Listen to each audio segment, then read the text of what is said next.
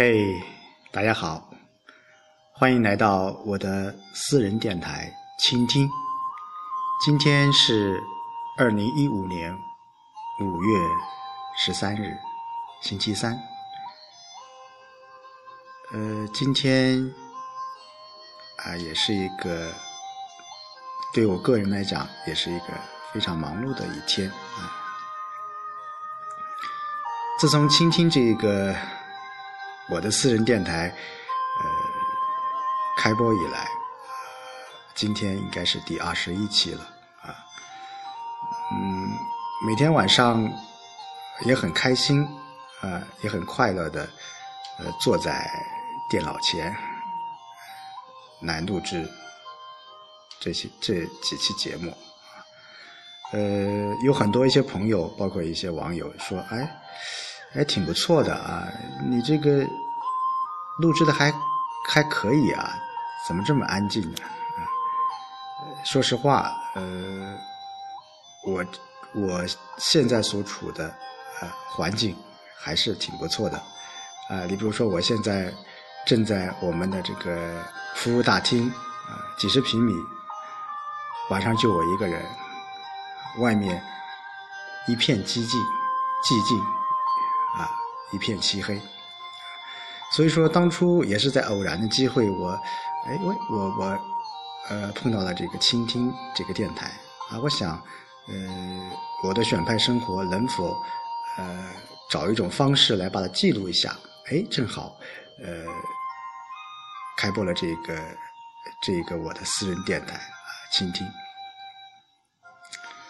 嗯，昨天嗯，回到了。单位呃，当然是呃办理了很多一些公事，但是其中一有一件非常重要的事情，就是把我呃把我以前呃做的这个工作台里面有有一箱子啊一柜子的书，我给它找出来了。其中我最想找的一本书，呃就是呃我现在也是想细读的一本书，就是《红楼梦》。呃，对于这本书，大家肯定是非常的熟悉。呃，小学的时候啊，读书的时候，老师就会跟我们说，这是我国四大名著之一。但是对我个人来讲，特别是我那个时代，呃，包括现在啊，其实读书就是为了考试，考试就是为了升学。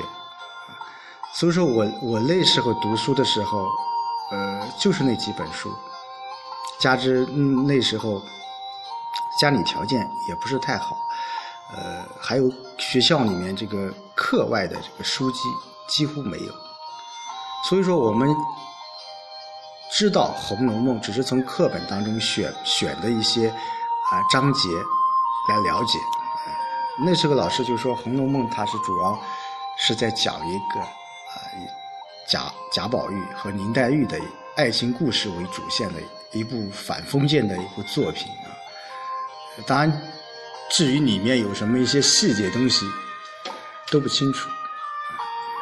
呃，直到上大学以后，啊，我有机会能够好好好的读完了这本书，但是还是不是很清楚啊，也不是很很有感受，反而我工作后。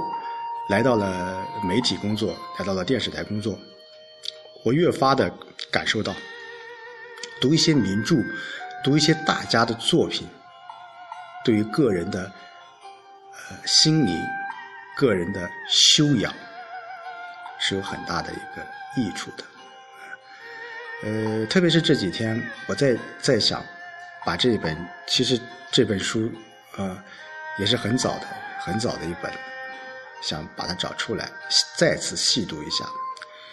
呃，等到这个时候，我在读这本书时，我懵懵懂懂的，也感受到这本书的伟大之处。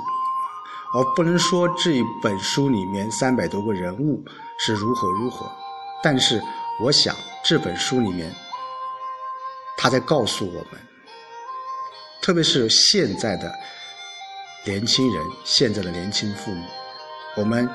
如何了解青少年、青春片如何深入人心。啊，就像呢我在前几期说的，我们现在啊，青春片充斥着我们的各大影院，但是又有几部真正能把青春写的那么入骨、那么的细致、那么的形象。我想，《红楼梦》这本书就是一部很好的青春版的好电影。呃，当然，电视剧当中，呃，无论是很多一些人物的一个塑造。呃，都是比较岁数大了。其实《红楼梦》，无论是贾宝玉还是林黛玉，无论是金陵十二钗，其实他们大多数的女子都是十二三岁、十五六岁，乃至十七八岁，正是青春期。你如果细读《红楼梦》当中很多很多一些细节当中当中，你对青春、对青春期的男女。怎么去描述他们的心理活动？这本书，我觉得做的非常非常的好。所以说，我们现在你要想了解十一二岁的呃青少年他们的心理活动，《红楼梦》这本书你必读。好，当然，《红楼梦》伟大之处有很多很多。所以很多人都在都在研究它。我想，呃，我近期想关注的就是想关注“青春”这两个词，《红楼梦》当中“青春”这两个字到底有什么样的意义和含义？好，今天呃就和大家说到这里，好，明天见。